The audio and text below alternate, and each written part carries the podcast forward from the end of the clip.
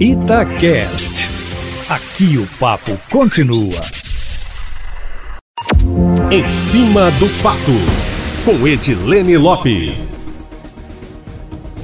dos assuntos do dia e que vai abrir precedentes para o acirramento do debate para a reivindicação de reabertura de mais unidades escolares é o retorno das aulas presenciais no Colégio Militar em Belo Horizonte, administrado pelo Exército. A informação foi adiantada ontem pela reportagem da Itatiaia. Nas próximas duas semanas, a partir de segunda-feira, de forma gradual, as aulas serão retomadas na unidade que fica no bairro São Francisco, região da Pampulha, e que tem 620 alunos. Eustáquio. A notícia deixou alguns pais revoltados. No entanto, nenhum deles, até o momento, fez denúncia oficial junto à autoridade competente para apurações ou recomendações.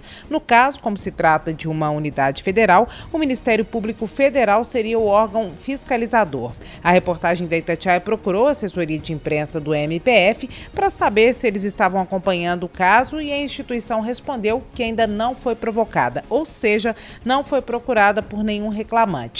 Embora a medida de fiscalizar possa ser tomada de ofício, que é por iniciativa do próprio procurador, mesmo que ele não seja provocado, até o momento não consta nenhum procedimento ou representação no sistema. Eustáquio. Lembrando que a última tentativa do Ministério Público Federal de atuar em caso relacionado à pandemia do coronavírus em instituições militares não rendeu. Em julho, nós vamos relembrar, o Ministério Público Federal entrou com uma ação para tentar impedir de forma liminar a escola Preparatória de Cadetes do Ar, a EPICAR, em Barbacena, de retornar com as aulas presenciais por causa do risco de contaminação, mas não obteve sucesso. O pedido do MPF foi negado pela Justiça Federal, mesmo com o fato de 202 dos 507 aquartelados na EPICAR quase 40% dos alunos terem contraído coronavírus até o fim de maio, segundo o Ministério Público. Ou seja, se tentar contra o Colégio Militar, pode ser que não atinja o objetivo mais uma vez. Eustáquio Ramos.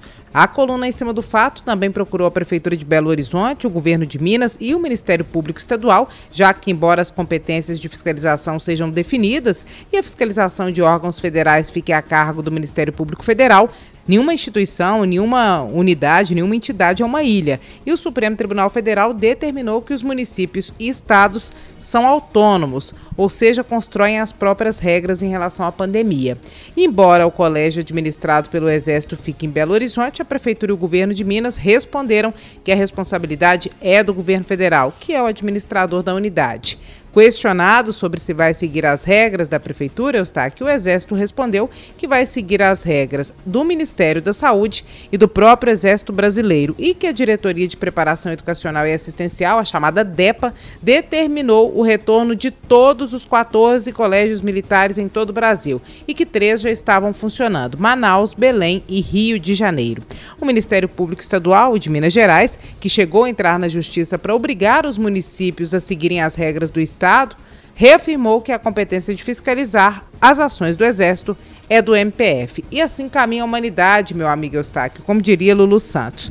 Instituições do governo federal alinhadas com o presidente, as do Estado com o governador e as do município com o prefeito, mesmo que todas estejam concentradas em um mesmo limite geográfico e que a falta de diálogo não faça sentido algum, meu amigo. Eustáquio Ramos, além do debate sobre a retomada das aulas presenciais, embora ainda não seja oficial, ao que tudo indica, a Prefeitura de Belo Horizonte vai autorizar a reabertura de clubes. Nos bastidores, nós apuramos, na coluna em cima do fato, que o comitê responsável pelas regras da prefeitura tem se posicionado favorável e que, obedecendo o protocolo, o retorno dos clubes, abre aspas, pode ser mais seguro que as praças, dado que os clubes controlam o número de pessoas, fecha aspas, disse uma fonte da Itatiaia ligada à prefeitura.